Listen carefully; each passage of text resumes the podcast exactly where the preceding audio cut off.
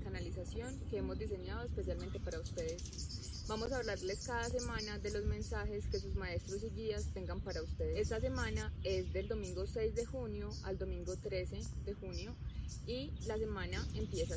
Hay muchos cambios que vienen, hay muchas cosas que estamos experimentando la energía está en constante movimiento y con todo lo que ha estado pasando puede que sientas que estás más revolucionado, que estás más alterado, que las cosas no salen como deseas, pero preocúpate por mantenerte en tu centro y darte el bienestar que necesitas, no solamente lo que ocurre en el afuera, sino lo que pasa contigo en el adentro, cómo te estás nutriendo. Al igual que cuidas tu cuerpo, necesitas cuidar los otros aspectos de tu vida aquello que ves en redes sociales, aquello que consumes, aquello que lees. No todo lo que lees es verdad, no todo lo que ves en televisión es verdad.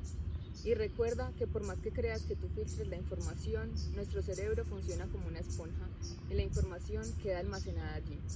Muchas veces cantas canciones que no sabes que te sabes, precisamente porque esa información está allí y a través de la repetición va quedando grabada e instaurada en ti, al igual que lo han hecho las creencias colectivas que también hay. Necesitas darte cuenta de aquello que piensas, de la forma en la que te tratas, de la información que te das a ti mismo, esas maneras en las que accionas, esos detonantes que hay en ti.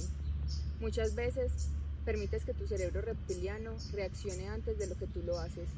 Muchas veces has tomado decisiones antes siquiera de ser consciente de que eso está pasando. Hay un estudio de Stephen Hawking que habla acerca de que nuestro cerebro reacciona 10 segundos antes de tomar una decisión. Muchas veces pasan cosas y la decisión ya está tomada. Permítete pensar antes de hacerlo, permítete respirar, la diferencia entre una reacción y una respuesta son 5 segundos, porque muchas veces permites que el estrés, que el ego, el egocentrismo y el control consciente se apoderen de ti, se apoderen de tus emociones, de tus sensaciones, de tus percepciones, y necesitas cambiar esa forma en la que lo haces, porque solamente a través de accionar diferente puedes transformar tu vida.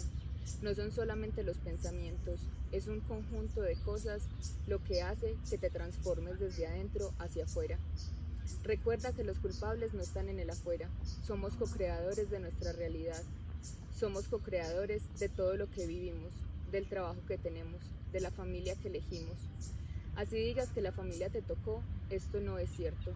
Lo cierto es que la realidad que escogiste para ti fue planeada mucho antes de venir aquí y escogiste a tu padre, a tu madre, a tus hermanos, a tus abuelos y la mayoría de personas con las que te encuentras aquí. Elegiste un aprendizaje con ellos y por eso debes hacerte responsable, porque no es lo que me tocó, es lo que elijo y decir que me toca también es una elección, también es negarme a tomar acción, también es negarme a hacerme responsable de mí mismo y de aquello que pasa en mí. Muchas veces piensas que tus emociones y sentimientos dependen del otro, del mensaje que el otro te manda, de la aprobación del jefe, de lo que dicen los demás de ti. Pero no te das cuenta que estás buscando la aprobación que tú no te das, las emociones que tú no te das. Pretendes que los otros te den amor cuando no te amas a ti mismo. Pretendes que los otros te validen, te valoren cuando tú no lo haces por ti. El merecimiento, el valor, el amor viene desde adentro y a través de la gratitud exponencias estas emociones y sensaciones.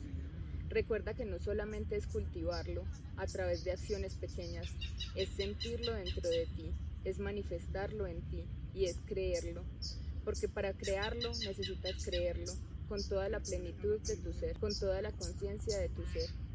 Y recuerda que por estar aquí ya eres amor, ya eres merecedor, porque esas son tus cualidades de tu ser espiritual divino porque viniste con toda esa información para ti y solamente necesitas recordarla. Y recuerda que el poder está en ti. Recuerda que todo nace de ti y de ese ser que eres, de los dones que tienes.